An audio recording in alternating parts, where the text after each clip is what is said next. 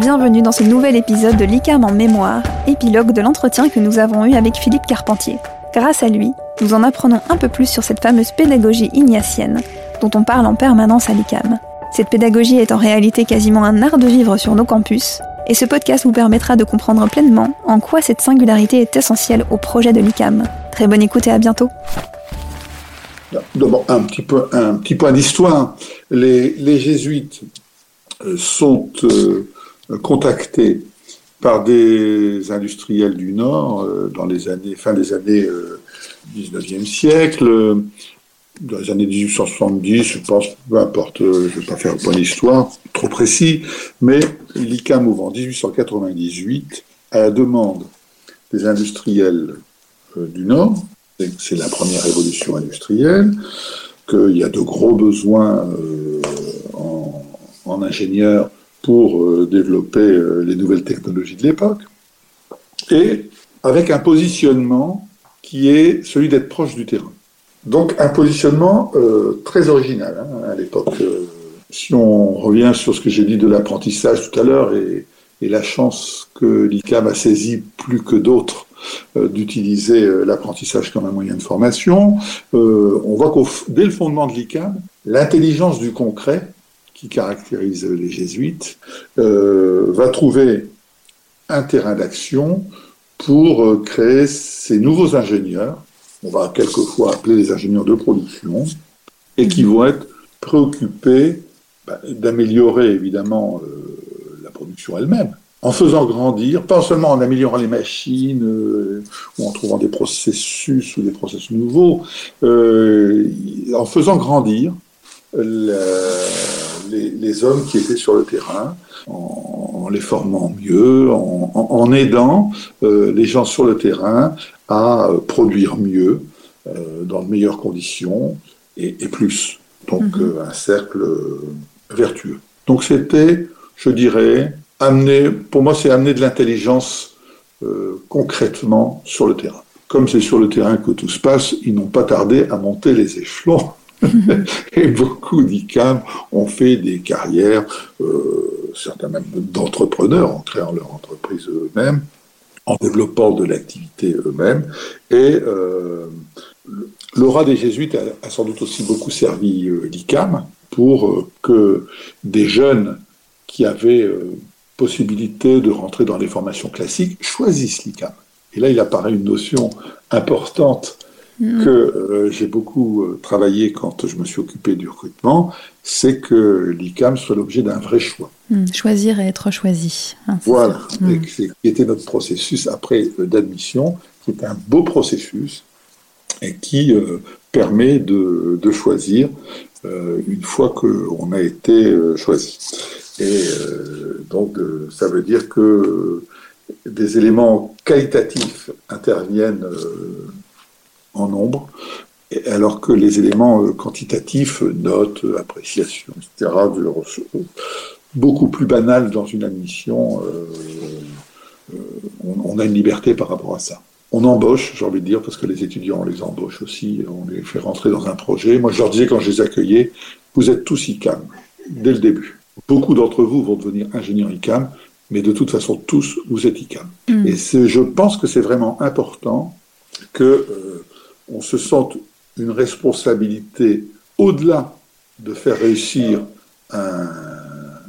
à quelqu'un euh, et à obtenir le diplôme d'ingénieur ICAM, mais que de toute façon, il doit grandir, son passage à l'ICAM doit être positif et euh, il doit progresser, il doit pouvoir tirer profit de ses échecs, etc. etc., etc.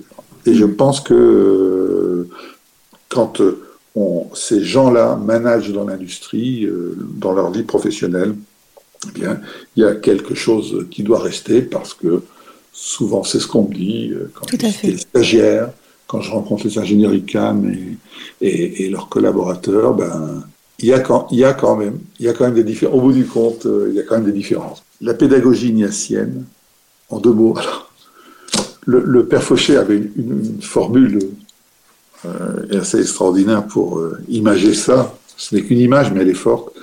Donc pour, pour apprendre l'anglais à John, il faut bien sûr connaître l'anglais, mhm. mais il faut surtout aimer John. Et je crois que ça, c'est vraiment un, principe d'éducation extrêmement euh, fort qui illustre que la pédagogie ignatienne va s'intéresser à chacun et va s'intéresser à chacun pour le faire grandir dans toutes ses dimensions. En clair, le contenu, la matière enseignée est presque un prétexte, on va plutôt dire un moyen. Le but n'est pas euh, de lui faire rentrer ça dans le crâne et qu'il le sache, le but est que ce soit l'occasion pour lui de découvrir les choses, de découvrir d'autres choses, mhm. de se former par lui-même, d'être curieux, de se reposer des questions, de faire ça par une expérience, qu'on appelle euh, donc un exercice. Et il va travailler cet exercice en étant, en étant mis en expérience et il va être accompagné pour relire cette expérience. C'est là que va, intervenir l'acte pédagogique. C'est pour ça que je parlais tout à l'heure de côte à côte plutôt que face à face, mm-hmm. plutôt que de lui faire euh, apprendre un contenu, euh, je dirais, comme on dit dans le monde anglo-saxon, top-down, euh, en étant euh, simplement mis au courant de réalités qui sont prouvées, avérées, etc., qu'il y a lieu d'apprendre, eh bien, il va les découvrir en expérimentant lui-même, en s'informant lui-même, en rencontrant des difficultés lui-même, et il va relire tout ça en compagnie de quelqu'un qui va l'aider à bonifier cette expérience, va le renvoyer vers d'autres expériences à faire, parce que évidemment, une expérience en entraîne une autre, un domaine amène à un domaine connexe de celui qu'on est en train d'étudier, etc., etc. Et donc, de proche en proche et d'expérience en expérience, en étant accompagné pour relire et réorienter les futures expériences, eh bien, il va se former. L'autre idée force de la pédagogie ignatienne, c'est de ne pas le faire grandir que dans la dimension du savoir. C'est-à-dire qu'il doit grandir dans toutes ces dimensions. Donc, euh, eh ben, d'où l'expériment, les missions sociales, euh, toutes ces choses-là. Voilà. Mais, oui, oui, mais, mhm. mais pas seulement. D'accord. De tous les instants. Je crois que la force du projet, c'est d'être encore plus audacieux et d'oser le, vivre, pas seulement euh, dans des, des, exercices qui s'y prêtent particulièrement, mais je veux dire, à tout propos, d'être centré sur l'élève et euh, de dire euh, c'est lui qui doit faire son chemin, je dois euh, simplement l'accompagner pour lui faire gagner un petit peu de temps ou quelquefois l'obliger à s'arrêter un peu plus longtemps. Et, et, au passage, on a une formation sur 5 ans, qui n'est pas un détail, c'est-à-dire qu'on prend le temps, on fait avec peu de personnes et hmm. pendant longtemps. Donc il y a une vraie empreinte de formation pour la majorité d'entre eux qui veulent la saisir, parce qu'évidemment, il y a une liberté. J'en viens au parcours ouvert. Au parcours ouvert, voilà, tout à fait. parcours ouvert qui, n'a pas encore euh, diplômé de nouveaux ingénieurs ICAM, mais qui... Euh, qui a démarré en, septembre 2018, effectivement. Voilà. Mm.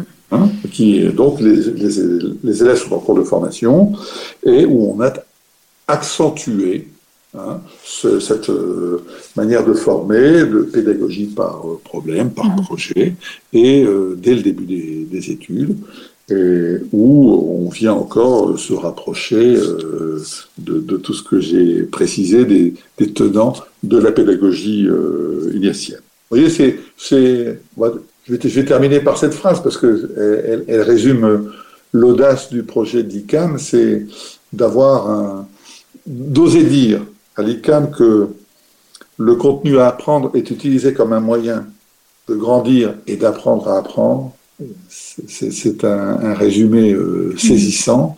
Il euh, faut y ajouter un mot qui est le plaisir, parce que dans la pédagogie jésuite, il y a euh, suscité le plaisir d'apprendre, beaucoup plus que la nécessité et l'obligation d'apprendre. Et, et, donc, tous les commentaires que j'ai pu faire précédemment sur la pédagogie nationale. Merci Philippe Carpentier. Mais je vous en prie, Adeline Pasteur. Merci Philippe. Rendez-vous le mois prochain pour un nouvel épisode de l'ICAM en mémoire. Ce podcast est disponible sur toutes les plateformes d'écoute. Vous aimez son contenu? N'hésitez pas à vous abonner. À très vite.